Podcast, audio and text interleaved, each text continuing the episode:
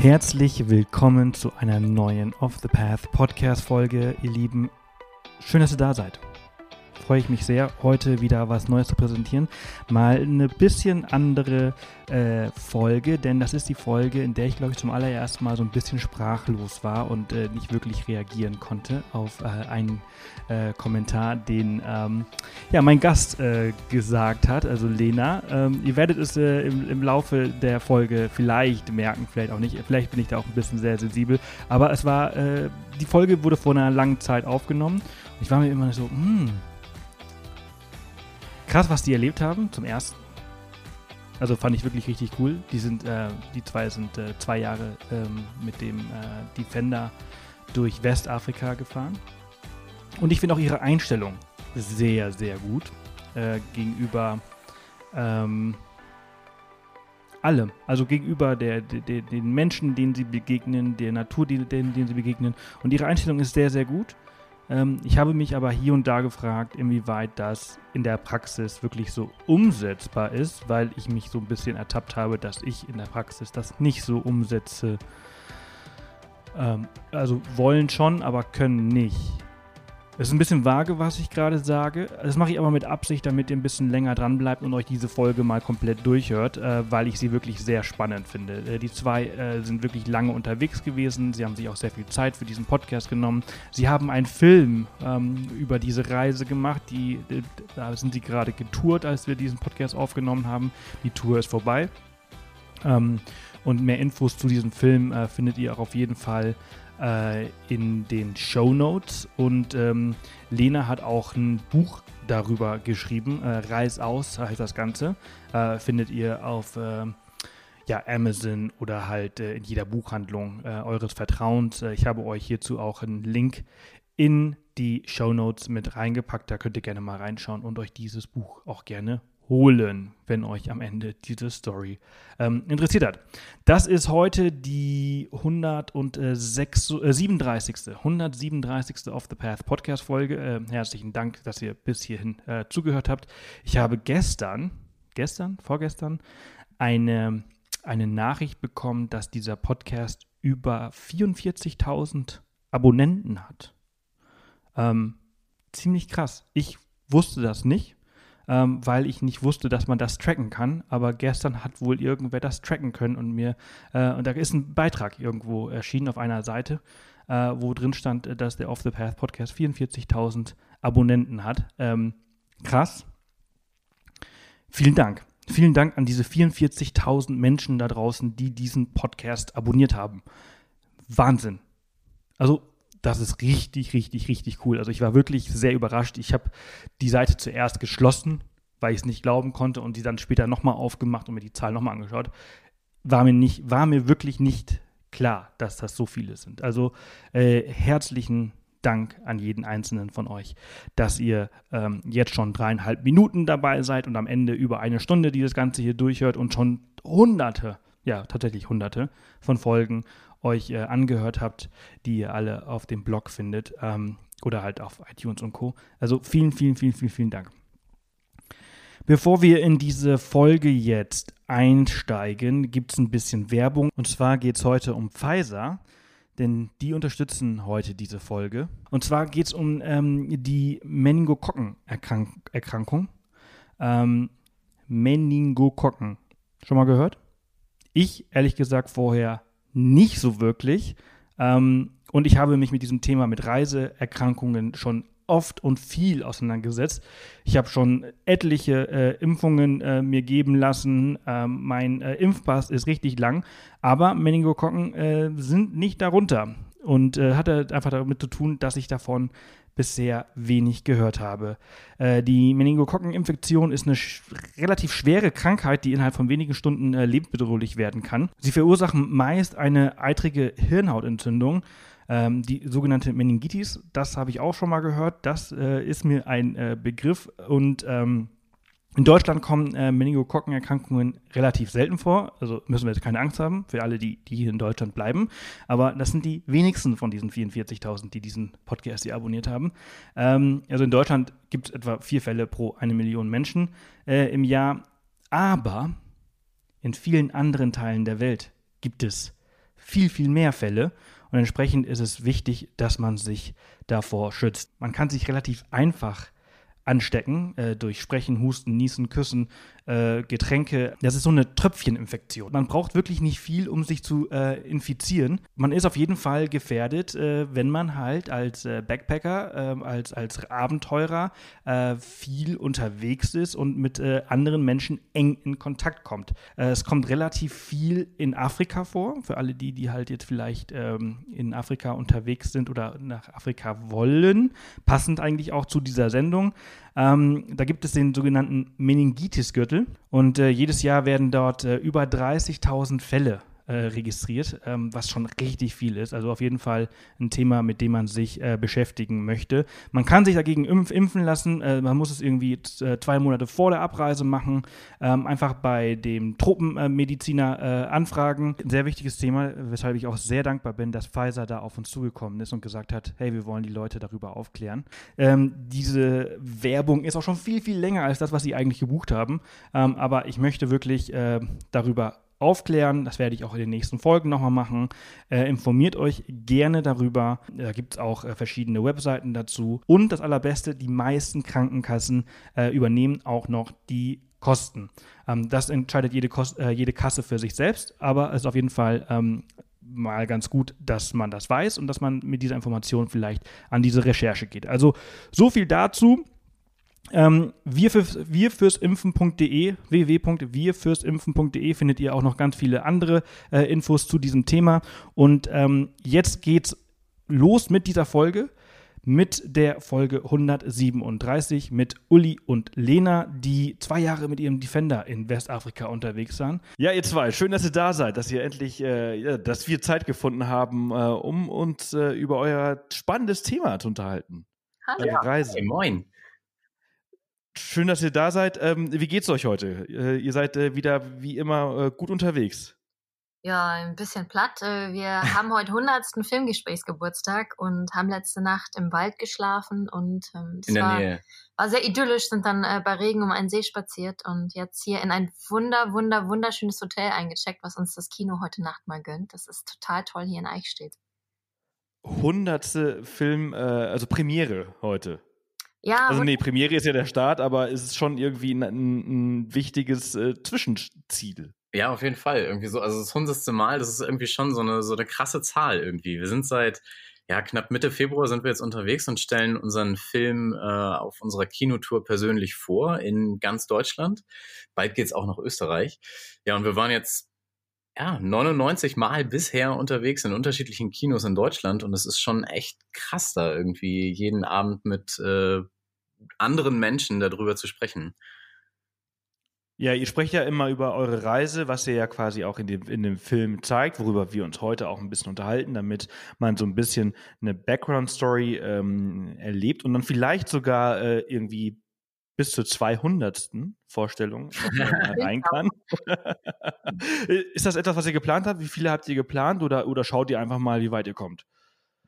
Ja, geplant haben wir gar nichts. Nee. Ähm, wir gucken einfach mal, wie groß die Nachfrage ist, aber wir sind definitiv noch bis Ende August unterwegs und dann mal schauen.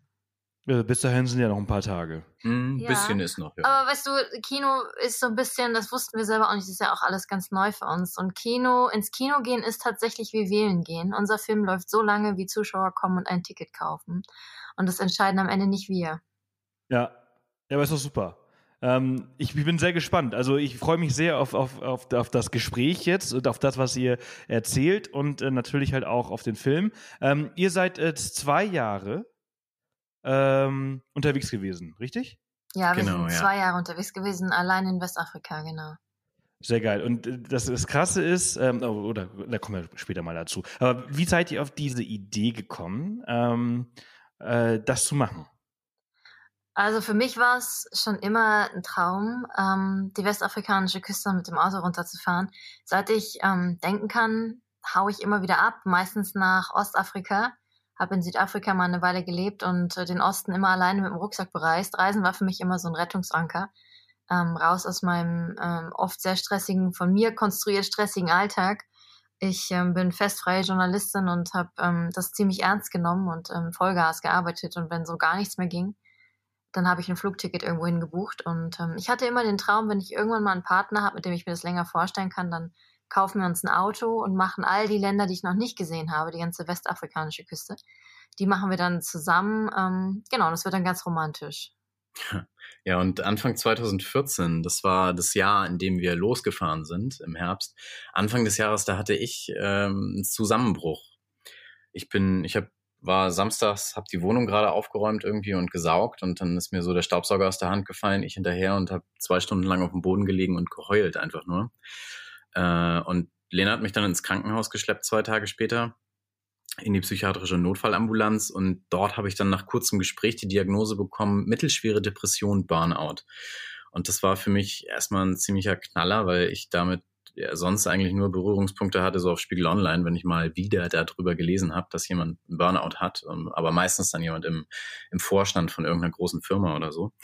Äh, und ja, ich habe eine Therapie angefangen und im Zuge derer für mich festgestellt, dass einfach irgendwas in meinem Leben vorne und hinten nicht stimmt und ich was ändern will. Äh, und da war die erste Idee, erstmal den Job zu kündigen. Und irgendwann habe ich mich getraut, das Lena zu erzählen. Und sie war gar nicht so sauer, wie ich befürchtet habe, sondern kam direkt mit der Idee dieser Reise um die Ecke.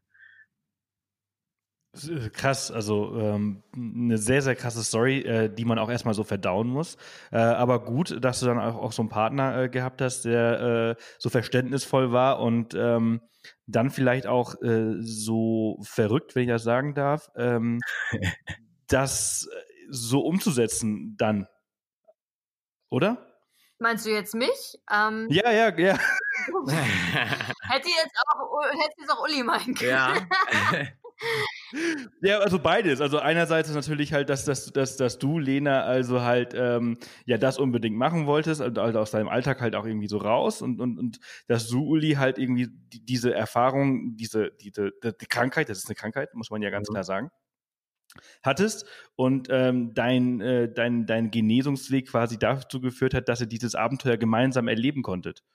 Mm, ja, ja, es war irgendwie für mich war das, war das, äh, als Leon das erzählt hat, irgendwie alles, es klang einfach super nach Abenteuer und ich dachte mir, das genau, also ich habe nicht wirklich ernsthaft und, und intensiv da irgendwie das durchdacht, ob das jetzt irgendwie gut ist oder schlecht ist, sondern ich dachte mir einfach nur, hey, das ist ähm, Abenteuer, sowas brauche ich gerade irgendwie.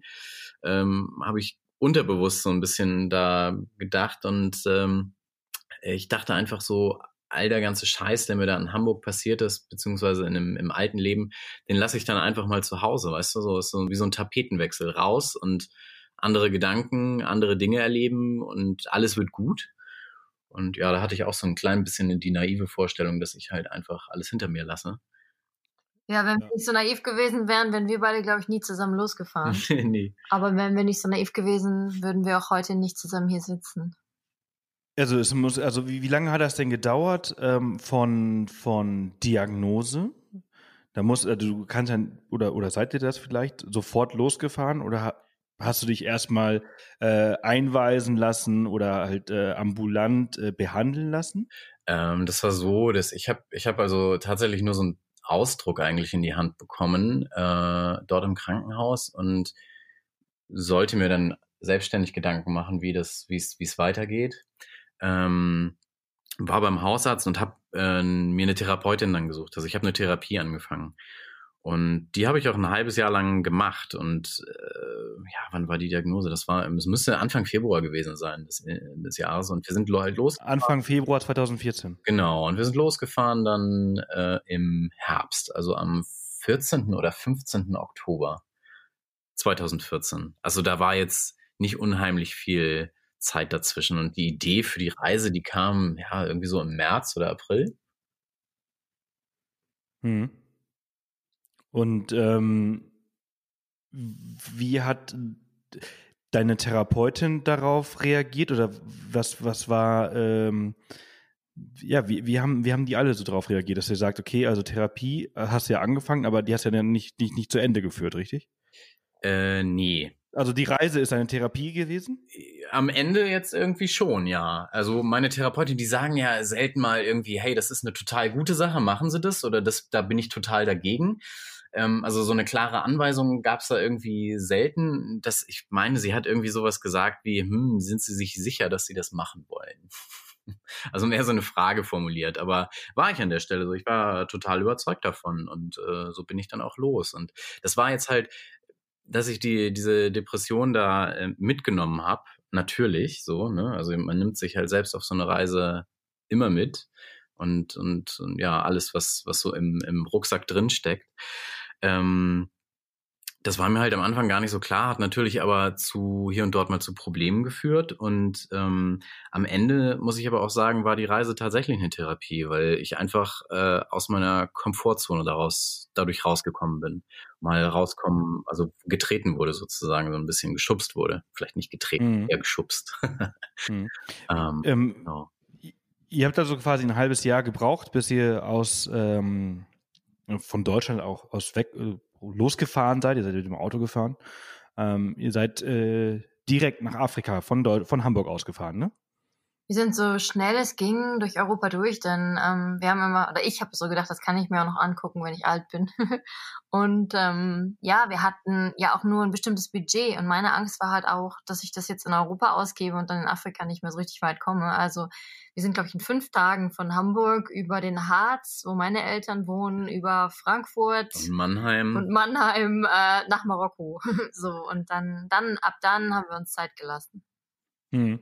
Es äh, geht relativ schnell, ne? Also äh, ich bin letztes Jahr halt von Garmisch, wo wir ja leben, äh, nach Spanien ähm, gefahren, bin durchgefahren, hab's in einem Tag geschafft. Ja, ja, also, also ist machen auf jeden Fall. Ja, das ist so absurd, ne? Das klingt immer so weit weg. Wow, der afrikanische Kontinent und dann stehst du da irgendwie im Süden von Spanien und bist in 20. Seid ihr, seid ihr von Tarifa rüber nach? Äh, nee, wir sind in Almeria mit der Nacht ja. nach Melilla, aber in die spanische Enklave Melilla.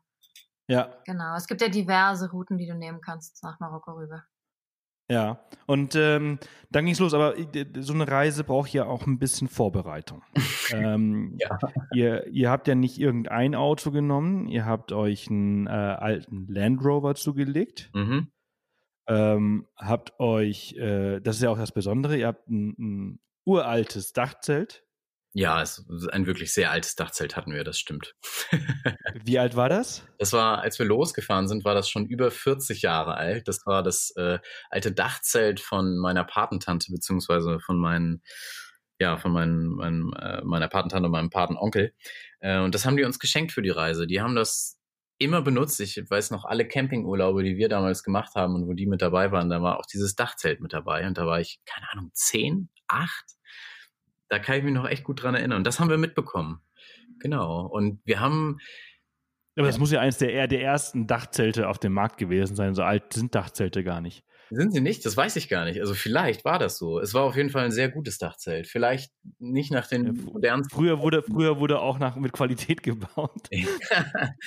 also der Stoff, der ist auf jeden Fall sehr dick gewesen. Ja. Ähm, und da war aber auch jetzt nicht irgendwie äh, ne, ne, also der Stoff an sich wasserdicht, sondern irgendwie so eine Imprägnierung, die uns natürlich irgendwie regelmäßig dann dahin gerafft hat.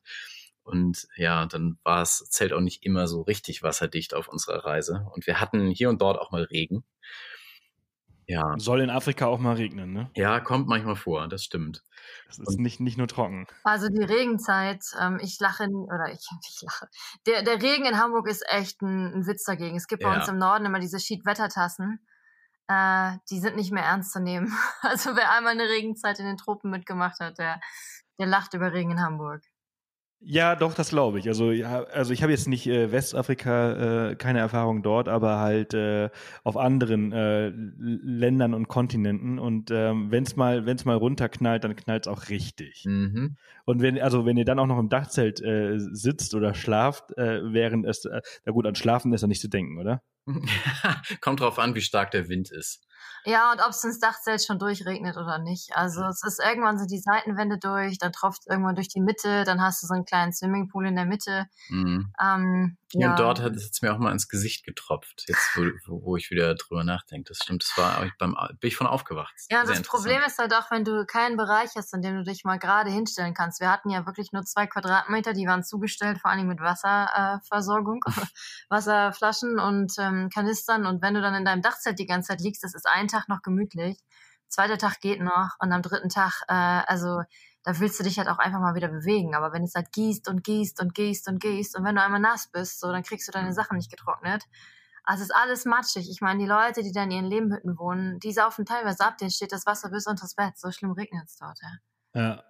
Mit was für ein Auto wart ihr denn unterwegs? Wir hatten einen Land Rover Defender. Ja. Ein Geländewagen. Und wir haben, wir haben ursprünglich, also am Was für ein? 90er oder 110? Ein 110. Also die ja. davon. Ein TD5. Ja. Ganz genau. Super Motor, richtig geil, kann ich nur empfehlen. Ist eigentlich ein gutes Auto für so eine Reise, ne? Ja, absolut. Also wir hatten ursprünglich mal am Anfang die Idee, dass wir mit unserem Bulli da runterfahren und haben uns dann mal so ein bisschen, haben uns mal Rat geholt und jemanden kennengelernt, einen, einen Kumpel aus Hamburg, der selbst Land Rover Mechaniker ist.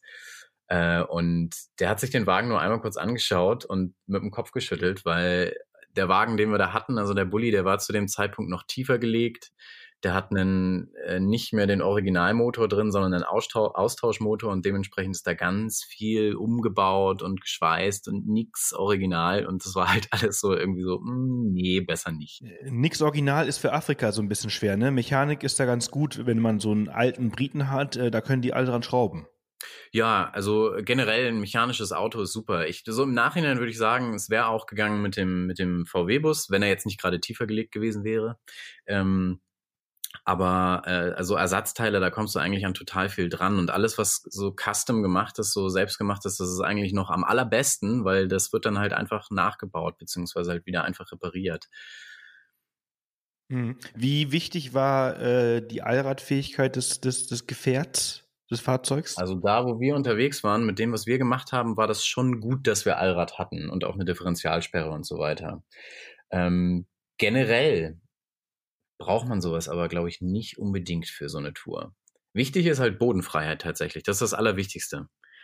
Und danach in der Rangfolge der wichtigen Dinge würde ich sagen, kommen große und gute Reifen und dann Allrad und dann irgendwie vielleicht auch mal Differentialsperre und Co. Ja, und das ist mhm. nichts Mechanisches. Also ich glaube, ja. das ist ein Riesenthema, gerade wenn du in Westafrika unterwegs bist oder auf dem afrikanischen Kontinent mit einem mechanischen Auto, da kann jeder was anfangen. Das können die alles wieder zusammenschweißen oder können Teile basteln, die sie da stattdessen reinbauen. Aber wenn du Probleme mit der Elektronik hast, dann wird es schon schwierig.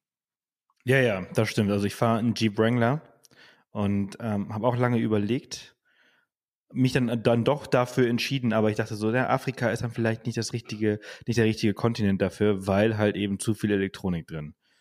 Ähm, da ist der Land Rover halt schon besser. Da kann halt irgendwie jeder, jeder halt irgendwie dran rumschrauben. Mhm. Aber es kommt, kommt auch wirklich drauf an. Also wir hatten ja einen TD5, der hat schon ein Steuergerät gehabt. Das ist also wirklich das einzige Bauteil da drin, was ähm, ja elektronisch anfällig ist. Und bei Freunden von uns ist genau das Steuergerät kaputt gegangen. Und dann geht der Wagen aus und fährt überhaupt einfach gar nicht mehr weiter. Da passiert nichts. Mhm. Das war schwierig für die, weil die hingen dann vier oder sogar sechs Wochen fest, bis mal irgendwie ein neues Teil geschickt wurde. Und es war alles mit einer gehörigen Portion Glück verbunden, dass das Ding überhaupt wieder programmiert werden konnte da. Ja, ja, ja das glaube ich. Ähm, wie, äh, wie habt ihr euch denn auf diese Reise äh, vorbereitet? Also ihr habt ja äh, sechs Monate Zeit gehabt, bevor ihr losgefahren seid. Ähm, was äh, galt es da alles zu beachten? Das war ganz unterschiedlich, wie wir uns vorbereitet haben. Ähm, ich habe im Mai meinen Job gekündigt und hatte dann ja in etwa vier Monate Zeit, mich wirklich total intensiv irgendwie um Vorbereitungen zu kümmern. Und ich muss dazu sagen, ich bin von uns beiden auch so mehr der Planer oder derjenige, der einen Plan gebraucht hat an der Stelle. Ich war so, also wirklich so, so sicherheitsdenkend und alles irgendwie unter Kontrolle haben und dementsprechend ähm, ja auch viel planmäßig drauf. Und ich habe mir einfach total viel Infos versucht zusammenzuholen aus allen möglichen Quellen, so aus dem, vorrangig aus dem Internet. Aus Reiseforen, Blogs und so weiter und so fort. Oder auch dummerweise habe ich auch viel beim Auswärtigen Amt geschaut. Das war nicht so richtig schlau. So im Nachhinein. Das ist schon sehr viel Panikmache, ne? Ja, total. Also es, es steht halt überhaupt nichts Beruhigendes auf den Seiten. Und äh, ich war halt jemand irgendwie, mag auch sein, dass das in Zusammenhang stand mit, mit ähm, dem, der Depression, die ich zu dem Zeitpunkt hatte. Also mein, mein Selbstbewusstsein und Co. war ja nicht besonders ausgeprägt zu dem Zeitpunkt. Und äh, ich habe einfach vor tierisch vielen Dingen Angst gehabt. M vermutlich auch mit durch die Vorbereitung. Ich habe also Dinge gelesen wie, keine Ahnung, auf so Overland-Reisen, sowas, was wir da jetzt vorhatten. Da sterben die meisten Leute, statistisch gesehen, nachts beim Toiletten, äh, auf die Toilette gehen in der Wüste, weißt du? Weil wenn sie sich dann da hinhocken, ja, Hose runter, dann kommt ein Skorpion und dann eine Schlange, zack, das war's. Und mit solchen, mit vielen solcher Gedanken bin ich losgefahren. Ähm, ja, aber ich habe mich auch viel um die Vorbereitung gekümmert. Also ich habe halt das Auto ausgeschlachtet und dann mit meinem Vater zusammen ausgebaut. Ähm, hab mal irgendwie geschaut, irgendwie, ja, wo wir denn überhaupt hinfahren, wie die Währungen sind, was man alles an Impfungen brauchen könnte. Äh, und dann sind wir zum Tropeninstitut, das gibt's ja zum Glück in Hamburg hingefahren und haben die Fachleute auch nochmal gefragt, irgendwie, was sie denn da empfehlen. Ähm, ja, und die Reiseroute auch irgendwie mal angeschaut, so ein klein bisschen überhaupt vorbereitet, wie wir, wie wir navigieren auf der Reise. Also wir haben nämlich zum Beispiel äh, keine Papierkarten mitgenommen. Das war eine ziemlich dumme Idee. Haben nur navigiert mit GPS und zwar mit so einem Hand-GPS, mit dem du normalerweise wandern gehst, also mit so einem fingernagelgroßen Display. Äh, und das war natürlich dann etwas spannend, damit durch die Gegend zu fahren. Aber ich habe auch echt coole Sachen irgendwie in der Vorbereitung irgendwie herausgefunden, wie zum Beispiel einfach eine Luftpumpe mitzunehmen anstatt einen Kompressor. Damit kannst du wunderbar Reifen aufpumpen, wenn die mal platt sind oder du mal die Luft rauslassen musstest. Ähm, ja, und es ist äh, einfach viel, viel praktischer als so ein Ding, was kaputt gehen kann. Hm. Habe ich eigentlich auch noch nicht drüber nachgedacht. Weil, weil äh, ein Kompressor halt Strom braucht und äh, man nicht immer Strom hat oder, oder? Ja, entweder das, genau, weil du halt irgendwie einen relativ starken Anschluss dann direkt an der Batterie brauchst für einen starken Kompressor. Ähm, oder wenn du halt irgendwie ein anderes Ding dann, dass das dann nicht unbedingt strombetrieben ist. Und ich, der Hauptgrund war eigentlich, dass du für einen Kompressor auch äh, relativ viel Geld ausgeben musst, wenn der Kraft haben soll. Also wenn er wirklich. Ja, das stimmt. Ich habe ich hab total viel irgendwie äh, ge gehört, gelesen und auch von, also von Freunden gehört, dass die so einen, so einen Aldi-Kompressor hatten dann für 10 oder 20 Euro und dass die Dinger dann einfach irgendwie verrecken, wenn sie zweieinhalb Bar erreichen oder so. Ja, die haben dann schnell eine Überspannung und dann machst puff, ja, genau. Ja, und es gibt echt wunderbare Luftpumpen. Die haben einen relativ großen Kolben dann und dann, ja, es dauert fünf Minuten oder so, aber dann hast du halt auch so einen echt großen Geländewagenreifen auf, von, von 1,1 oder 1,2 auf 3 Bar hochgepumpt. Mhm. Ja, habe ich noch nie drüber nachgedacht. Höre ich gerade zum ersten Mal. Macht, macht Sinn, macht Sinn. Total cool. Und äh, muss, brauchst, brauchst einfach nur Muskelkraft, das ist alles, und ein bisschen Zeit. Aber das hat man ja auf der Reise. Ja. Zeit. Zeit, Zeit hat man. cool. Und ähm, ja, und dann ging es äh, nach Marokko. Ähm, wel welche Länder ähm, habt ihr euch vorgenommen gehabt und welche Länder sind es am Ende geworden? Wir wollten losfahren in Hamburg, ganz schnell durch Europa durch. Und ähm, mein Ziel war die westafrikanische Küste runter bis Südafrika. Ähm, ja, also quasi Marokko, Mauretanien, Senegal, eigentlich die Küste runter durch ja, Gambia halt dann nochmal, ne, dann wieder Senegal, dann durch Guinea und ähm, ja, Sierra Leone. Sierra Leone, Liberia, die ganze Küste runter. Ich wollte unbedingt mal den Also also einmal äh, immer den Atlantik auf der rechten Seite. Mhm. Genau, und dann war ja aber Ebola ein Riesenthema, als wir losgefahren sind. Mhm. Und ähm, deswegen sind wir dann quasi nur gekommen bis Guinea-Bissau. Und da war Ebola immer noch ein Riesenthema in Guinea, Sierra Leone und Liberia. Das heißt, wir äh, sind dann die Länder umfahren, indem wir durchs Inland abgebogen sind. Ähm, ja, quasi über Mali, Burkina Faso, wieder runter an die Elfenbeinküste.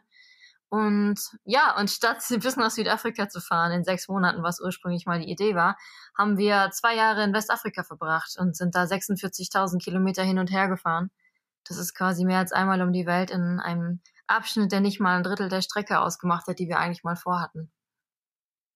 Cool.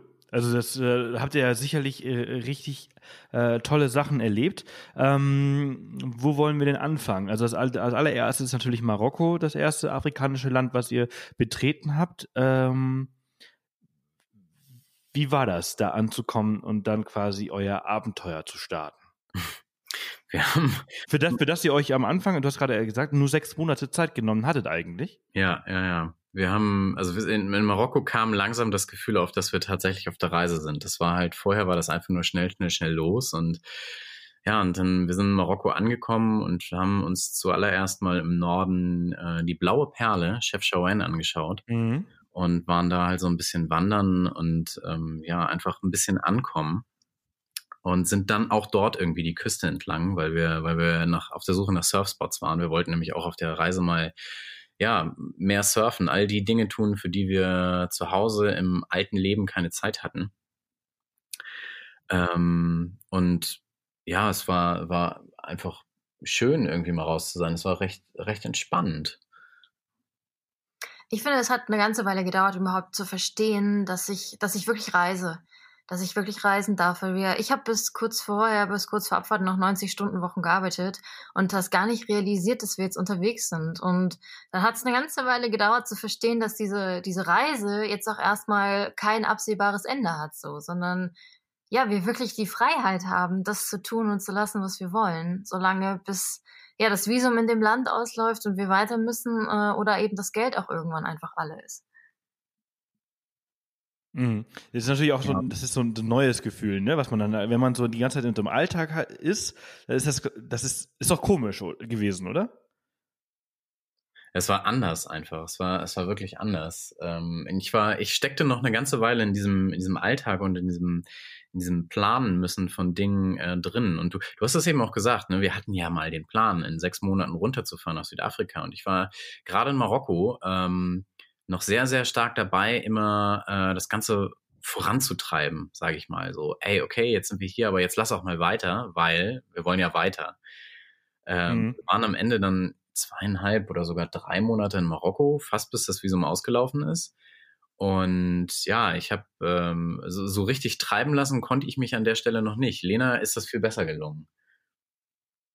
Ja, krass, also ihr habt äh, eigentlich schon die Hälfte eurer geplanten Reisezeit eh in dem ersten Land verbracht. Ja, ja, ja. Wir waren an so vielen Stellen es war einfach überall total schön. Marokko hat einfach, ähm, ja, da ist irgendwie, ich würde mal sagen, drei Viertel der Welt landschaftlich steckt da in diesem einen Land. Das ist total krass. Absolut. Marokko ist super abwechslungsreich. Ne? Also ähm, ich, ich kenne es nicht gut und ich kenne nicht viel. Ich bin so zwei, drei Mal dort gewesen. Aber das, was ich gesehen habe, hat mich auch total fasziniert. Von der, von der kargen Wüste, Sandwüste zu Steinwüste, zu Bergen, Schnee, ja, alles. Total. Und innerhalb von ein paar Stunden kannst du halt wirklich aus dem Schnee, aus den Bergen runter an die Küste und surfen. Ja, ja, ja, also hat mich auch total, total fasziniert und auch sehr überrascht. Ist ein sehr, sehr unterschätztes Land. Mhm. Ähm, war das denn für euch dann einfach, dort schon, schon Fuß zu fassen, in diesen, in diesen Reisetrott zu gelangen? Also für mich war das äh, das erste Mal überhaupt länger wegzukommen. Ich war vorher, das, das, das längste Mal, dass ich reisen war, war mit meinen Eltern sechs Wochen am Stück in den USA mit dem Wohnmobil. Und ähm, mir ist das halt nicht so leicht gefallen, tatsächlich in den Reisetrott zu kommen. Es ging relativ schnell los, dass das Auto immer mal so kleine Wehwehchen hatte, weil so ein Land Rover, da gibt's so einen Witz, ne? Ein Land Rover, den, den haben wir erst. Turning Mechanics, äh, nee, Turning Owners into Mechanics since 1960 something. Na, ja, der, der ist, auch, der ist auch gut, der ist auch gut. Den Witz, den, den, den ich kenne, den haben wir erst danach gehört, aber äh, also der heißt so ein Land Rover, der ist äh, wie deine Schwiegermutter. Immer krank, aber stirbt nie. Der ist ein bisschen böse. Den Witz haben wir aber erst nach der Reise gehört. Ich, ich finde meinen besser. ja, aber es, es, war immer ein bisschen was los und ich habe mir halt relativ schnell den Hut der Verantwortung für das Auto aufgesetzt. So, ich dachte halt, ja gut, ich bin hier irgendwie der Technikmensch, ich bin verantwortlich fürs Auto und ähm, wir sind losgefahren und da konnten wir beide nicht mal einen Reifen wechseln. So, und das mhm. war auf jeden Fall dann recht interessant, da irgendwie die ersten Male in der Werkstatt zu sein und sich mal so ein bisschen die Dinge anzugucken. Überhaupt keine Ahnung. Wie lange hat es gedauert, bis du den ersten Reifen wechseln durftest? Mm, das war. Senegal. Im Senegal, ja, das war. Oh, da hat aber auch schon einiges gefahren. Das ist dann quasi das dritte, vierte Land gewesen, oder? Ja, das dritte Land, genau. Das war nach vier Monaten knapp. Schnell überschlagen. Sehr ja. gut. Und da ist uns auch nur ein Ventil kaputt gegangen, aber gut, musst du trotzdem gewechselt. Nee, stimmt gar nicht. Das Ventil ist ja erst später kaputt gegangen. Da ist der Reifen gleich zweimal hintereinander kaputt gegangen. Das erste Mal habe ich schon wieder vergessen. Krass. Ja. Ja, aber ich meine, da erlebt man halt schon viel. Ne? Ja, ja. Äh, jeden Fall. Aber ähm, gerade vorher nicht mal einen Reifen wechseln und Uli ist auf der Reise echt zum Mechaniker geworden. Ja, sag ich doch, äh, Land Rover turning owners into mechanics. Ähm, was habt ihr, ähm, ihr seid von Marokko dann rüber nach Mauretanien? Ja, Genau, wir sind dann weiter. Wir sind in den Süden gefahren, durch die Western Sahara durch und in Richtung Mauretanien. Ähm, ja, da gibt es ja auch in Mauretanien, äh, da wollte ich unbedingt mal hin. Ich war in der Westsahara, war ich mal, äh, in Dakla. Ähm, äh, und ich wollte weiter runter. Da gibt es so eine, so eine Sperrzone, dieses, dieses, das, ähm, oh, da sind so ganz viele Tanker am, am, am Strand. Ja, das ist in Nuadibo um die Ecke. Mhm. mhm. Wart ihr da? Wir waren in Nuadibo und wir haben die Tanker auch von Weitem gesehen. Genau, wir hatten aber eher so Surfen im Kopf. ja. Also seid ihr äh, auf der ganzen Reise äh, immer wieder oder viel gesurft? Ja, also wir, wir hatten alles ins Auto getan, was wir lernen wollten, wozu wir zu Hause nie kamen. Und das waren unter anderem die Surfboards. Und wir hatten so ein bisschen das Problem, dass wir in Marokko gleich im Jahrhunderthochwasser äh, waren äh, und das ganze Meer danach äh, kackbraun war. Ich habe dann nach fünf Tagen mal probiert zu surfen und hatte danach gleich eine Kolik. ähm, keine gute Idee. Und ähm, ja. das hat eine ganze Weile gedauert, bis das Wasser wieder klarer wurde. Dann haben wir aber immer mal wieder in Marokko gesurft. In Mauretanien ist es ein bisschen umständlich. Ähm, den einen Spot, der ganz gut ist, als wir da waren, lief die Welle nicht wirklich und du hättest dich beim Militär anmelden müssen. Ähm, ja, mit so einer Genehmigung, damit du dahinter. Ja, ja, genau, ja, ja, genau. Das ist alles, die, die, ganze Küste oder, oder ein großer Teil der Küste ist Sperrgebiet, ne? Mhm. Genau, und dann haben wir eigentlich so richtig erst gesurft. Also im Senegal und Gambia war gerade auch nicht die Saison. Wir haben es immer mal wieder probiert, aber war nicht wirklich Welle. Und dann haben wir eigentlich erst in der Elfenbeinküste. Ne? Wir haben die Surfboards durch Mali gefahren, durch die Wüste. Mhm. Die haben immer alle nicht verstanden, was wir da dran haben. Ähm, Boote in der Wüste, so haben sie sich manchmal gedacht. Ähm, ja, ich, äh, ich äh, kann mir vorstellen, das sieht vielleicht ein bisschen merkwürdig aus, wenn man, wenn da irgendwie Land Rover mit äh, Surfbrettern in der Wüste steht. Ja, mega. was ist da drin? Surfbretter. Was? Ja, dann haben wir eigentlich erst in der Elfenbeinküste so richtig angefangen. Aber dann auch richtig. Und dann haben wir in Ghana ein halbes Jahr gelebt und gearbeitet und dann hatten wir da die Spots ähm, jeden Tag für uns alleine. Ja. Mit den Schildkröten zusammen. Cool. Äh, gelebt und gearbeitet habt ihr, ähm, also auch gearbeitet habt ihr ja auch immer mal wieder äh, an verschiedenen Projekten. Ähm, ihr habt in Marokko am Mamsi-Projekt habt euch da beteiligt. Das war Mauretanien, genau. In, ah, Mauretanien. In Mauretanien haben wir die Mamsi kennengelernt. Ähm, das war eher ein Zufall. Da, die haben wir durch über eine 84-jährige jetzt Freundin, Susanne aus Regensburg, kennengelernt, die zusammen mit der Mamsi so ein Kinderhautprojekt hat. Das war Mamsis Traum und Mamsis Idee. Mamsi ist eine sehr engagierte Mauretanierin, die sich sehr viel für die Frauen und unterernährten Kinder einsetzt. Und ähm, genau, das war immer so ihr Traum, mal einen Kinderhort zu haben, wo sie halt die Kinder supporten kann, die, ähm, die halt so arm sind, dass sie nicht mal einmal am Tag was zu essen haben und die Schule sonst auch nicht schaffen, ohne Unterstützung. Und da hat die Susanne ihr sehr unter die Arme gegriffen, indem sie Spenden gesammelt hat in ihrem Freundeskreis. Und da ist eine richtige Schule draus geworden. Und wir fanden das Projekt so toll, dass wir auch unbedingt was da lassen wollten. Und dann haben wir ziemlich schnell angefangen, Imagefilme zu machen. Oder ich habe ziemlich schnell angefangen, Imagefilme zu machen für die Menschen und Projekte, die mir gefallen haben, damit die Spenden sammeln können, genau. Das ist, das ist super. Denn, denn ihr habt euch auch äh, vorgenommen, dass ihr eigentlich weniger ähm, äh, ins, ins Spenden, in Geldspenden äh, was machen wollt vor Ort, sondern immer ähm, mehr dafür ähm, eure Kenntnisse tauscht, oder? oder? Ja, überhaupt tauschen als mhm. Lösung. Ähm, und äh, ja, ich denke halt einfach, das, was ich kann, kann ich wunderbar tauschen. Und ich kann Filmchen machen, ich kann Fotos machen.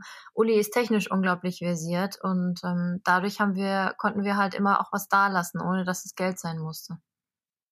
Ja, also zum Beispiel, wir, wir haben über einen Tierarzt einen Imagefilm gemacht als Beispiel in Gambia und der hat selber schon immer YouTube-Videos gemacht von den ganzen schlimmen Fällen, die er so jeden Tag sieht und keiner hat so richtig verstanden, was er eigentlich macht. Und dann habe ich ihm einen Imagefilm gemacht und dann hat er, glaube ich, jetzt fast eine Million Klicks bei YouTube und da haben die Leute erst verstanden, was er überhaupt genau tut. Und dann hat er plötzlich so viele Spenden bekommen, ähm, dass er davon dann die Tiere kastrieren und sterilisieren konnte, die ganzen Straßenhunde. Und ähm, genau, der hat sich bei uns jetzt wieder bedankt und uns unterstützt, als es ums Crowdfunding für unseren Film ging. Toll. Aber geben und nehmen, so, so, so muss das auch sein. Ja. Ähm, wie hat sich denn euer, euer Land Rover ähm, auf dieser Reise so komplett durchgeschlagen? Ähm, also ihr habt ja kleinere Wehwehchen, habt ihr ja gesagt, ein bisschen mit dem Reifen hier und da. Ähm, Gab es gröbere Geschichten? Es gab auch mal gröbere Geschichten. Also äh, es war grundsätzlich aber so, Therese, so hieß unsere Land Rover Dame, äh, die hat uns nie im Stich gelassen. Wenn, wenn sie was Größeres hatte, dann hat sie das wirklich deutlich und langsam vorher angekündigt. Und ähm, ansonsten waren die Sachen, die, die so passiert sind, nicht so besonders groß. Sie ist halt nie liegen geblieben und nicht mehr weitergefahren. Das gab es einfach nicht. Aber was hatten wir? Also wir hatten so. so das ist toll. Da, darf ich ähm, ja. nur so zur Information zwischendurch? Äh, wie alt war der Wagen? TD5 hast du gesagt? Mhm. Wie alt war der? Fünf. Als wir losgefahren sind, war sie 15 Jahre alt. Das war eine ein 99er. Erst zu mhm. 90. Also nicht so nicht mehr ganz so jung, ne? Also nee. wie viele Kilometer äh, hatte sie runter? Oh Gott, das ist jetzt eine gute Frage. Ich glaube, äh, wir hatten ja, wir hatten einen Rechtslenker, wir hatten einen Meilentacho. Ähm, und ich glaube, unser Meilentacho hat 240.000 Meilen angezeigt, als wir losgefahren sind. Oh, Aber, und das mal 1,6. Ja, das, also sie hatte über 300.000 auf jeden Fall runter. Aber also ganz genau müsste ich es jetzt nachgucken. Das weiß ich nicht, nicht hundertprozentig sicher aus dem Kopf. Aber ich meine, es waren irgendwie, ja, mehr als 300.000 Kilometer. Also wenn sie 300.000 überlebt hat, das sind ja eure, eure 40.000 ja ein Klacks, hat ja, ja locker weggeschleckt. Sowieso, sowieso. Die macht die Reise auch noch zwei, dreimal. Das auf jeden Fall. Habt ihr sie noch? Nee, wir haben sie, wir haben sie nicht mehr. Wir sind von der Reise zurückgekommen, ähm, dann im September, August, September 2016 und äh, hatten vor, direkt danach dann nochmal ein halbes Jahr nach Marokko zu ziehen, um dort den Winter zu verbringen.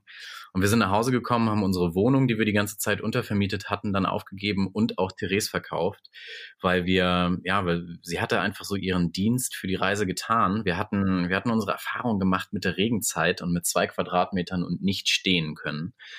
Und das war ja, für uns einfach so ein Ding. Wir wollten halt, wenn wir nochmal wieder losfahren und dann irgendwie mit einem Auto unterwegs sind, dann auf jeden Fall ein Auto haben, äh, in dem du auch drin stehen kannst, so Stehhöhe halt, ne?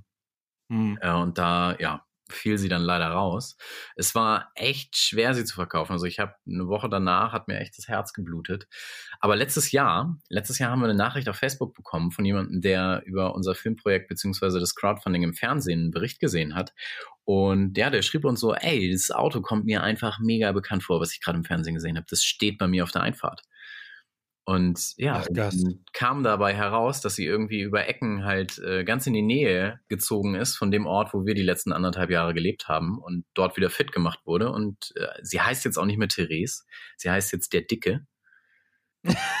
Mal eben kurz das Geschlecht geändert. Ja, ja, Geschlechtsumwandlung. Und so, soweit ich weiß, fährt sie jetzt immer äh, in Richtung Norden, so Richtung Skandinavien. Ja, äh, geil. Auch, auch nicht schlecht. Mhm. Nochmal eine ganz, eine ganz andere Ecke. Hat also viel gesehen, Therese, beziehungsweise der Dicke. Definitiv. Hat, hat, hat, hat auch was zu erzählen. Sollte ich, mal, ich sollte mal für einen Podcast oder ihn für einen Podcast mal einladen. Ja, ich würde ihn gerne mal wiedersehen. Ihn, sie, wie auch immer. Ja, das war auch ganz lustig. Der neue Besitzer schrieb uns mit den Worten, ich wusste, dieses Auto hat eine ganz besondere Geschichte. Ja, ja, ja. Die Affenscheiße gefunden, die du unter der Motorhaube eingebastelt hast und äh, so diverse Dinge. Ja, geil. Ja, das ist, so, ja, das, das, das ist eine tolle äh, Geschichte. Ähm, Nochmal kurz auf das Thema, äh, dass ihr ja auch äh, unterwegs ähm, eure Dienste oder euer Wissen geteilt habt oder getauscht habt. Ähm, sobald man, also Marokko ist jetzt schon recht weit entwickelt und auch nicht so mega arm im Vergleich zu dem, was danach kommt, oder? Ja, jein. Ähm, du hast in Marokko halt Leute, die denen es richtig gut geht, aber du hast auch Leute in Marokko, denen es richtig schlecht geht. Also nee, das ist das ist das ist das ist, das ist mir bewusst, aber ich meine ich meine jetzt einfach nur der Vergleich. Äh, ja, also klar, die Wirtschaft, der geht der Wirtschaft geht's besser als in den meisten anderen Ländern. Und es gibt eine Wirtschaft, eine funktionierende und ähm, ja, das ist es. Wir sind durch Länder gefahren, in denen das tatsächlich nicht wirklich der Fall ist. Ich meine, alleine wenn du nach Mauretanien kommst, da ist halt alles Sand, ja. Das ist ein riesen Sandkasten und ähm, das ist schon heftig. Also wenn du da in der Wüste lebst, ich, ich kann es mir nicht vorstellen. Ja, wie, wie seid ihr damit umgegangen, äh, mit äh, diesen Erlebnissen, dieser Armut? Ähm, hattet ihr, also musstet ihr mit Bettlern oder, oder Leute, die gebettelt haben, umgehen? Ähm, ja, jeden Tag. Ähm, klar, was heißt mussten? Ich sag, wir durften. ähm, denn es sind ja alles Begegnungen gewesen auf die eine oder andere Art. Und ähm, es ist schwierig. Es ist total schwierig. Und ich bin ja vorher schon viel gereist und, und kannte das irgendwie schon und wusste, dass ich nicht wirklich die Lösung habe, außer menschlich zu sein. Ähm, und die Leute wirklich kennenzulernen, mich für ihr Leben zu interessieren und zu verstehen. Und ähm, dass das auch eine Chance ist für, für ja, dass das eine Chance ist. Und ähm, wir haben lang, oder ich habe lange überlegt, wenn dann da so ein Kind an dein Auto kommt, ich meine, du stehst da irgendwie fünf Sekunden und gerade in Marokko, das geht da ja schon los, so kommt sofort jemand angerannt und, und sagt, gib mir Geld oder gib mir ein Geschenk. Ähm, und ich glaube, das kommt nicht von ungefähr, das kommt eben auch durch die ganzen NGOs, das kommt durch die ganzen Rallyes, die da runterfahren, durch Erziehung. Durch, halt. durch die, ja, ähm, durch die Leute, die halt wirklich das Auto voll Geschenke packen und dann losfahren, weil sie Gutes tun wollen. Und ähm, ich habe mich schlecht gefühlt in dem Moment und ähm, habe mich gefragt, was kann ich tun? Wie kann ich so aus dieser Situation, dass wir beide uns jetzt gut dabei fühlen? Und ähm, ja, hätte ich diesem Kind jetzt zum Beispiel was gegeben, hätte ich mich über dieses Kind gestellt. Und ähm, sobald er mich halt anbettelt, stellt er mich über sich und das ähm, ja, wie gehst du da raus? Und irgendwann kam für uns die Lösung, dass wir tauschen. Und wir haben die schönsten Erfahrungen gemacht. Gerade mit, was weiß ich, da steht ein Kind vor deinem Auto, das hat eine komplett zerfetzte Hose, im schlimmsten Fall noch einen Hungerbauch, ähm, und sagt, gib mir, gib mir, gib mir ein Geschenk, gib mir Geld. Und ich habe dann manchmal einfach gesagt, ja, hey, was hast du denn für mich? Ich bin doch hier der Besucher. Ich möchte doch was mitnehmen und mich an dein Land erinnern können. Und dann hat er in seine komplett zerlumpte Tasche gefasst und hat zum Beispiel Kackenüsse rausgeholt. Also wirklich komplett getrocknete Sachen, die aussahen wie Kacke. Wie Kamelquettel so. Und mit ganz großen Augen total zufrieden und sagt Nüsse. ähm, ja, und ich dachte erst, ach du Scheiße, im wahrsten Sinne des Wortes. Jetzt musst du es aber nehmen, jetzt hast du danach gefragt und wir haben die Nüsse geknackt. Ähm, ich habe ihm was anderes dafür gegeben, es waren tatsächlich Nüsse drin. Um, ähm, und so sind wir durch alles super durchmanövriert. Wenn Polizei kam und gesagt hat, gib mir, weißer Mann, weiße Frau, gib mir, was hast du für die Polizei? Dann habe ich oft gesagt, ja, hey, ein, Gedi äh, ein, Gedicht, ein Lied, meine Freundschaft, ein Gebet, ähm, solche Sachen. Und wir haben die schönsten Sachen zurückbekommen. Irgendwelche Armbänder, Bonbons und so weiter und so fort von der Polizei. Das ist toll. Das ist also, das ist eine tolle Lösung für dieses äh, äh, gravierende Problem. Und das hat auch immer funktioniert. Also ich, ich, ich stelle mir das recht an, anstrengend vor. Es ist immer eine Frage der Perspektive, ja. ne? Also, wenn du, wenn du irgendwie, letztlich ist es irgendwie so gewesen. Also, also, also entschuldige, dass ich nochmal unterbreche. Also, ich, äh, anstrengend, also, das kann man vielleicht auch falsch verstehen. Ähm, aber ich, ich stelle mir das einfach so vor, und weil ich halt diese Länder, nicht alle, die ihr bereist habt, aber ich kenne einige davon, äh, und war auch dort, ähm, weil es ja nicht bei einer Person aufhört. Und du hast halt die eine und dann steht halt dahinter, steht halt nochmal noch mal zehn andere Kinder und du kannst ja nicht mit allen tauschen. Oder wisst ihr, was ich meine? Mhm. Du kannst schon mit allen tauschen. Du kannst mit allen ein Spiel machen. Mhm. Zum Beispiel. Ist so ein, halt so ein, so, ein, so ein großer Tausch sozusagen, ne? Ja. Okay. Also ich finde, Tauschmittel kann ja alles Mögliche sein. Das kann auch einfach sein, gemeinsam zusammen Zeit zu verbringen. Das ist ja auch schon getauscht. Mhm. Und ja, gut. Klar, also ich meine, das ist, das, das hört oft nicht auf, aber dafür bin ich ja auch in diesem Land, um die Leute kennenzulernen. Und ähm, ich, es gibt ja fast keine bessere Art, als wenn sie eh schon da sind. Ja, ja, nee, absolut, absolut. Ich weiß, ich weiß auch, was du meinst. Ähm, das war nämlich ein, das war ein Punkt, der, der mir häufig Schwierigkeiten gemacht hat, dadurch, dass ich null, null Erfahrung hatte mit dem Reisen und auch vorher noch nie äh, in Afrika war, beziehungsweise in den 14 Ländern, in denen wir dann, durch die wir gereist sind, ähm, wusste ich nicht, was mich erwartet, dass da halt immer, immer was los ist, so, ne? Und das hat halt, mich, mich hat's schon häufiger mal wirklich genervt und ich wollte einfach nur meine Ruhe haben, die ich dann selten bekommen habe. Ja, ja, ja, ja, das, das, das meine ich ein bisschen, aber ich ähm, meine halt auch, also weil man einfach, es, es gibt ja keine, keine perfekte Lösung für alles und für jeden. Ja. Und äh, man, wie du gerade sagtest, man möchte halt auch irgendwann äh, weiter. Mhm. Äh, und äh, man kann jetzt nicht für jeden immer stehen bleiben. Ähm, das hast du nicht nur in Afrika, das hast du auch in, in Asien ähm, oder ähm, auch, auch in den USA. Da wirst, wirst du auch ständig äh, angebettelt. Also ähm, wenn du halt unterwegs bist und halt auch irgendwo hin möchtest, dann, dann, dann bist du halt irgendwann so, ja, ich kann jetzt einfach gerade nicht mehr. ja, oder? weiß nicht. Ja, Le Le Lena hat meistens, äh, Lena hat äh, sich einfach dann immer unterhalten und unterhalten und unterhalten. Ja. Hat dann, es hat, hat dann auch schon mal hier und dort etwas länger gedauert, aber ähm, ja, also es, glaub, es geht schon. Nee, finde ich auf jeden Fall toll. Finde ich, finde, finde ich klasse. Also ich habe da, ich habe da, ähm, ich halte auch an, äh, aber, aber nicht, nicht, ich kann, ich kann das, ich persönlich kann das dann nicht für jeden, weil es mir dann auch, ähm, ja, weil man irgendwie nicht immer jedem helfen kann, da denke ich manchmal. Äh, auch wenn man es gerne würde.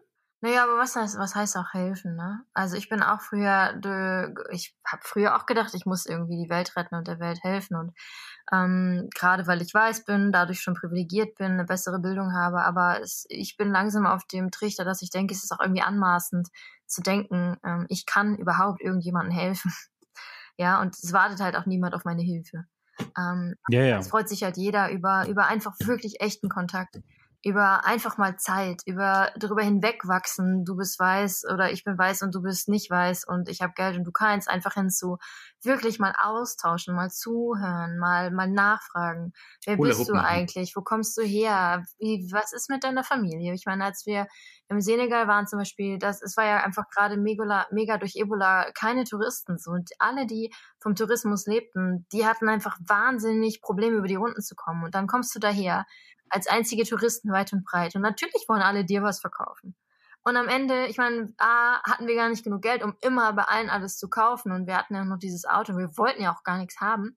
Und dann haben wir einfach Zeit miteinander verbracht und sind richtig Freunde geworden und haben so viele Geschenke bekommen, wie wir gar nicht mehr mitnehmen konnten am Ende so. Und ähm, das ist es doch am Ende eigentlich, wirklich mal in echten Kontakt zu gehen und nicht zu sagen, ich, ich muss jetzt noch weiter, weil ich wollte mir noch diesen Wasserfall angucken.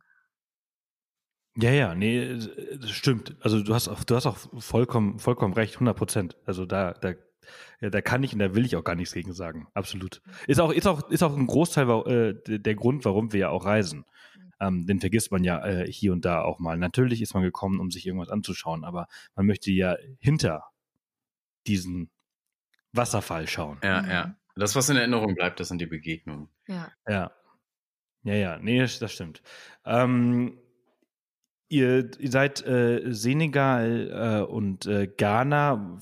Wollen wir mal kurz vielleicht darüber sprechen, weil wir sprechen ja schon eine Dreiviertelstunde ja. äh, und ihr, ihr habt ja heute auch noch einen Termin. Ähm, und äh, ich wollte ja auch noch was machen.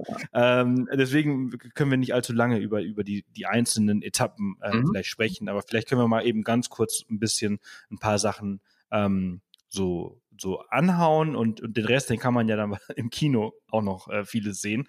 Ähm, Ihr seid weiter in den Senegal und nach Ghana äh, äh, gereist. Ähm, was hat euch da so fasziniert? Was, was, was war besonders? Im Senegal gibt es ein Wort, das fasst das ganze Land wunderbar zusammen und das heißt Taranga. Und Taranga heißt Gastfreundschaft. Und ich glaube, wir hätten durch den gesamten Senegal reisen können, ohne einen Cent zu bezahlen für Unterkunft, Essen oder, oder Trinken, denn wir wurden permanent eingeladen. Da schreiben die Senegalesen sich ganz groß auf die Fahne. Wenn du einen Fremden siehst, dann lädst du ihn ein. Das ist echt Wahnsinn. Ähm, echt krass. Und es war halt so, du kommst halt echt so aus dem Norden von Afrika, Marokko, Mauretanien, da bist du auch permanent eingeladen auf den Tee und so. Dann in dieses wunderbar bunte, verrückte, offene Senegal. das, das war, ist ja, ist einfach, ja, ist einfach der Hammer. Ja, und das hat Wie, in, ja. in Ghana, in Ghana, das war deutlich später. Wir sind nach dem Senegal ja über das Inland gefahren, weil wir an der Küste nicht weiterfahren konnten weil dort ja noch Ebola ähm, grassierte.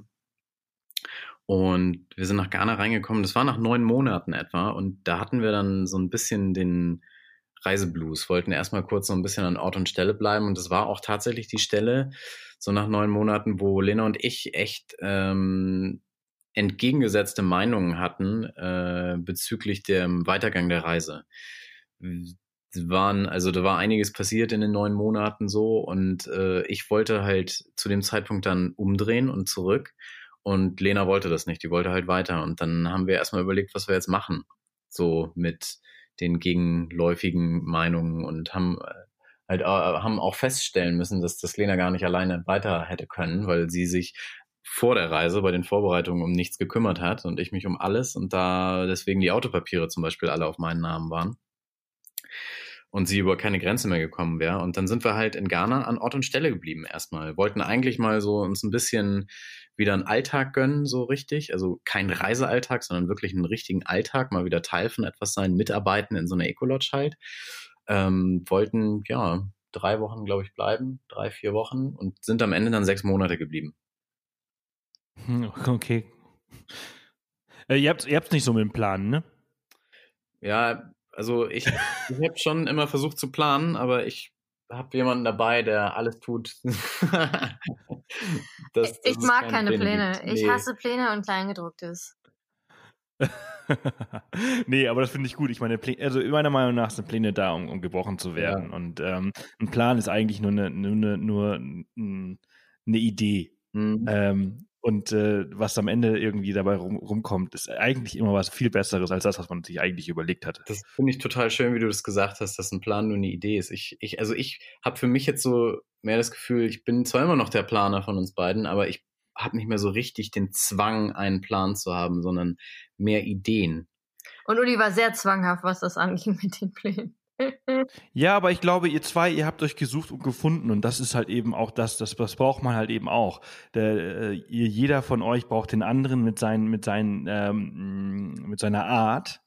Äh, und nur so funktioniert das vielleicht. Der eine verrennt sich halt zu sehr, weil er halt vielleicht ein bisschen zu locker ist und der andere ist halt zu starr in seinen Planungen und genau deshalb funktioniert es auch ganz gut. Also zumindest ist das bei uns halt auch so, mhm. äh, mit mir und meiner Freundin. Der, der eine, also wir, wir, planen beide immer sehr gerne, aber der eine plant mehr als der andere und da holen wir uns immer wieder raus. Ja. Und das funktioniert ganz gut. Und ich habe das Gefühl, dass es bei euch auch so ist. Ja, ich glaube, wir ergänzen uns gut. Was wir nicht gut können, ist dann Sachen wirklich gemeinsam. Wir können nicht gemeinsam an einer Sache arbeiten, aber wir können sehr gut eine Sache kreieren, wenn jeder so sein äh, Arbeitsgebiet hat. Ja. Ja, das kenne ich auch. Das, äh, das äh, so zusammen an, äh, ja, zusammen an einem Strang. Das, einer, einer, nach, einer nach dem anderen. Ja, ganz gut. ähm, wir, wir, wir, runden das Ganze mal so ein bisschen ab, ähm, einfach äh, aus, aus, aus Zeitgründen mhm. äh, leider. Ähm, welches, das ist, so, das ist so eine sehr un, unfaire Frage. Welches ist das schönste Land? Ja.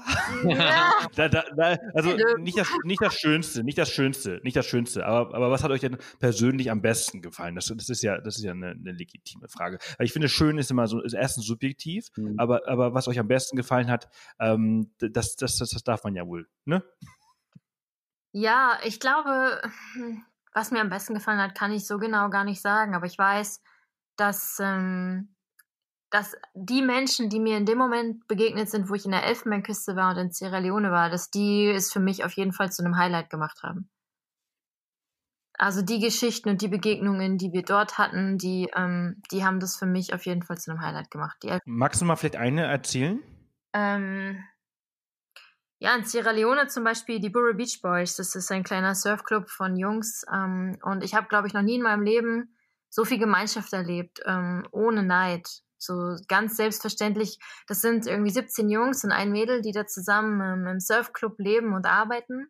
Und die Idee war mal, dass dieser Surfclub quasi die Community finanziert. Und die leben dort und arbeiten dort für Essen und die dürfen halt dort schlafen und ähm, kriegen immer mal wieder von irgendwelchen Touristen alte Bretter gespendet, die, die sie dann halt surfen und zeigen halt den Kids das Surfen. Und ähm, wir sind dort hergekommen und durften die ganze Zeit dort kostenlos stehen. Das hat einfach auch von vornherein übers Tauschen funktioniert. Wir haben deren Handys geladen, ja. wir haben deren Surfbretter repariert, dafür haben sie uns Essen gegeben, dafür konnten wir da kostenlos stehen und sie kamen halt nie und haben gesagt, hey, das ist cool, was du da hast, gib mal her, ich möchte das haben, sondern sie haben gesagt, hey, das ist ja cool, was du da hast, wie kann ich das wohl nachbauen?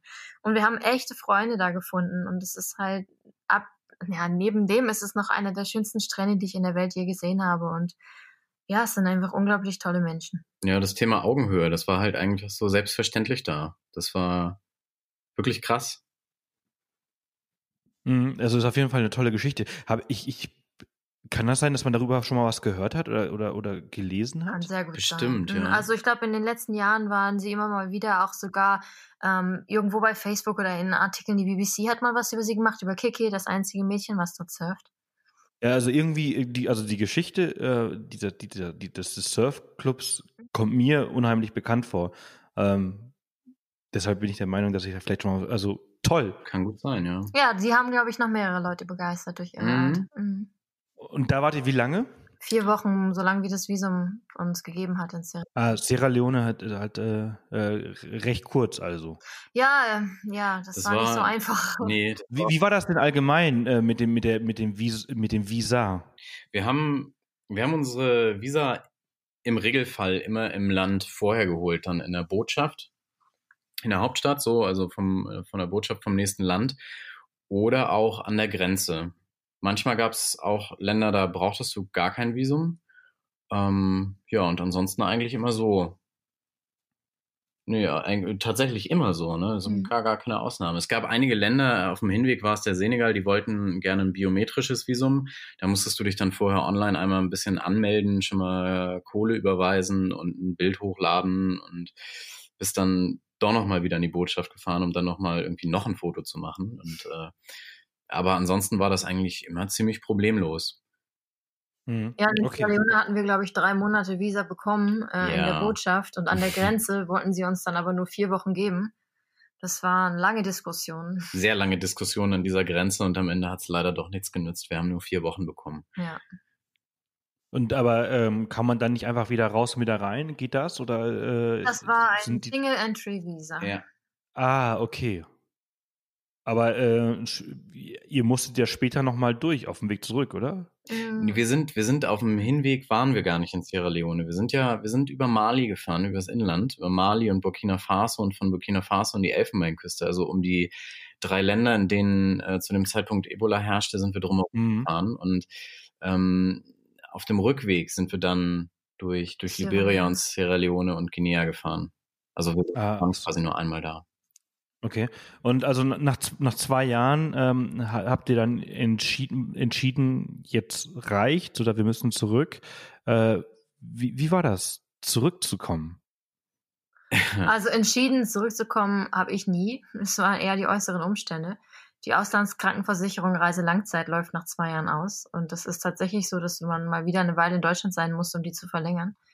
Und ähm, ich hatte große Angst vor dem Zurückkommen, weil ich eben schon öfter weg war und auch lange weg war. Ich war auch schon mal ein halbes Jahr oder ein Jahr weg und ähm, ich konnte bisher das, was ich beim Reisen gefühlt habe oder wenn ich weg war, nicht zu Hause anwenden. Ich hatte immer das Gefühl, ähm, egal wie lange ich weg war, wenn ich zurückkam, war alles wie immer.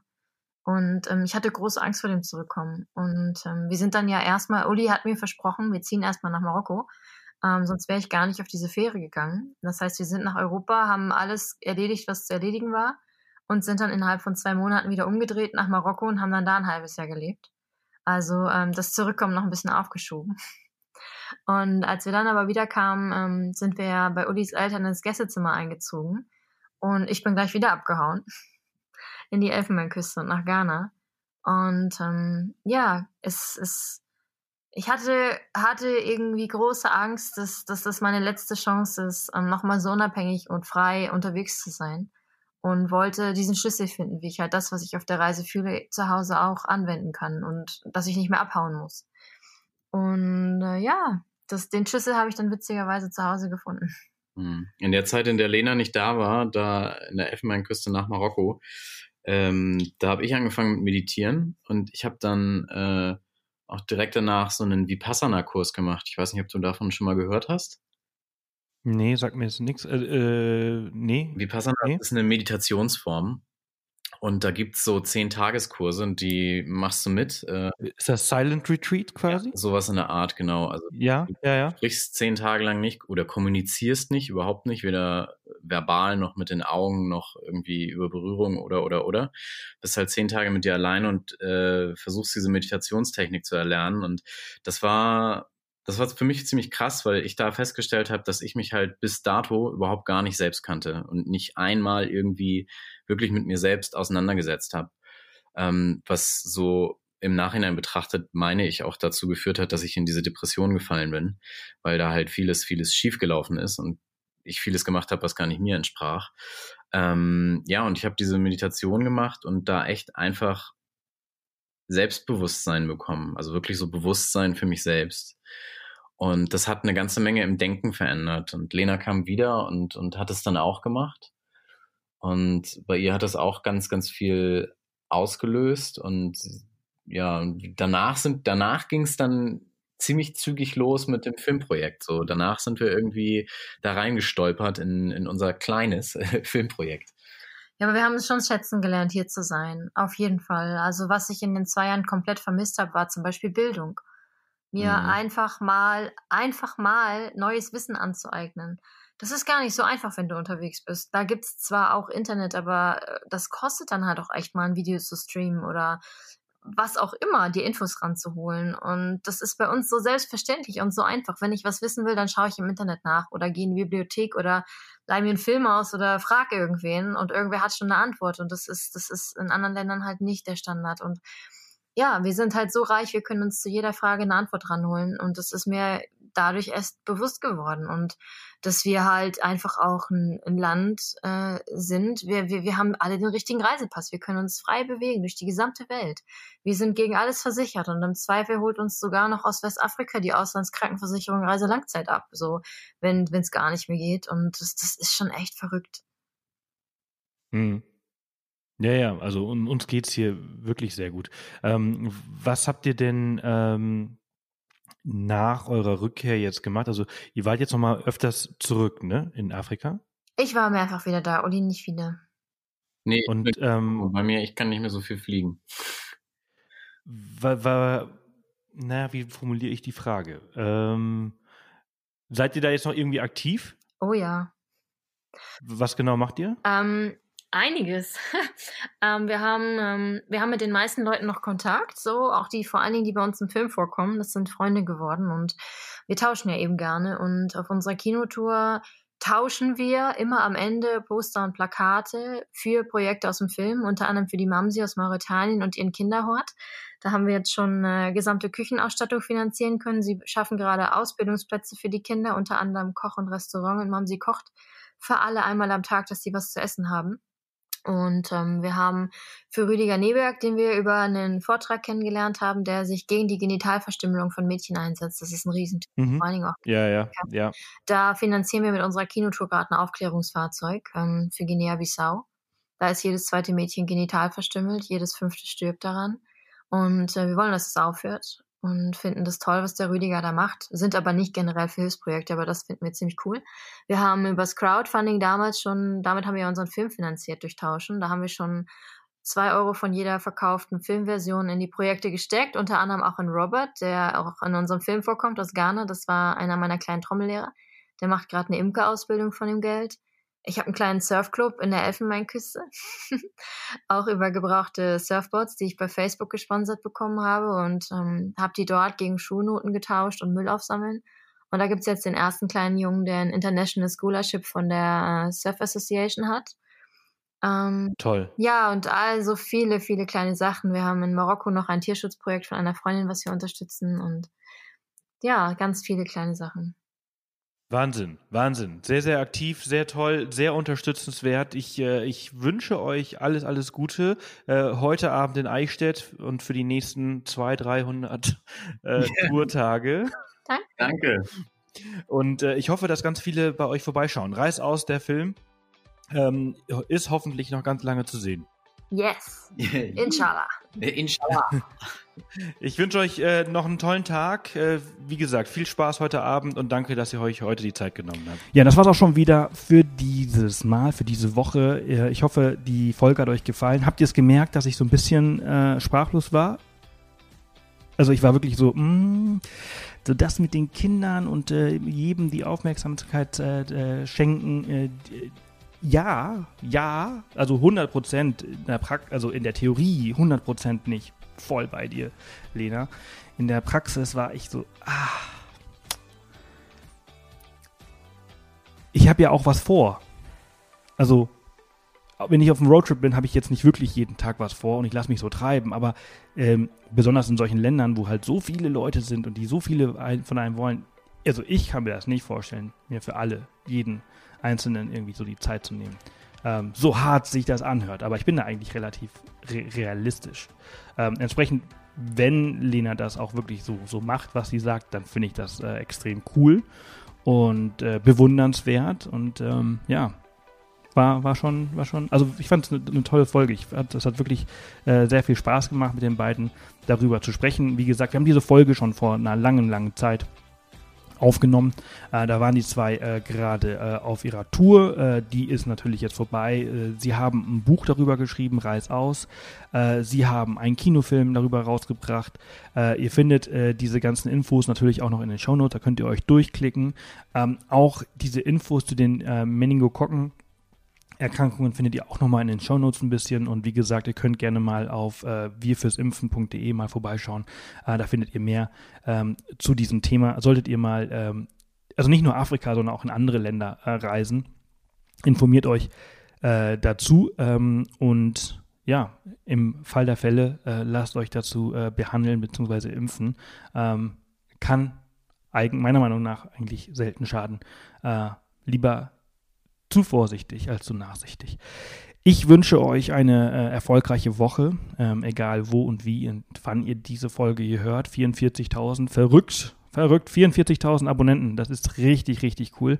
Und ähm, ihr habt noch eine Woche Zeit übrigens, eine Woche, sieben Tage, um euch für Kanada zu bewerben, für unsere Leserreise. Kanada im September 2020 findet ihr auch viele Infos dazu auf offthepath.com. Ähm, und dann oben im Reiter findet ihr Leserreisen und dann findet ihr einen Link zu der Kanada-Reise. Äh, es wird extrem cool. Wir sind zehn Leute, also mit Line und mir sind wir zu zwölf. Das wird eine kleine, coole, intime Gruppe und wir werden zusammen auf einer Insel schlafen, campen. Wir werden mit Orcas kajaken, wir werden mit von Buckelwalen geweckt und äh, werden von den Gepuste, äh, ja, lassen wir uns in, in, in Schlaf singen. Es wird extrem, extrem cool, super intensiv, super naturnah. Und ähm, ich freue mich mega drauf. Also wenn ihr dabei sein wollt, würde es mich wahnsinnig freuen. Kanada 2020 im September. Und ähm, ja, bis bald, ne? Tschüss.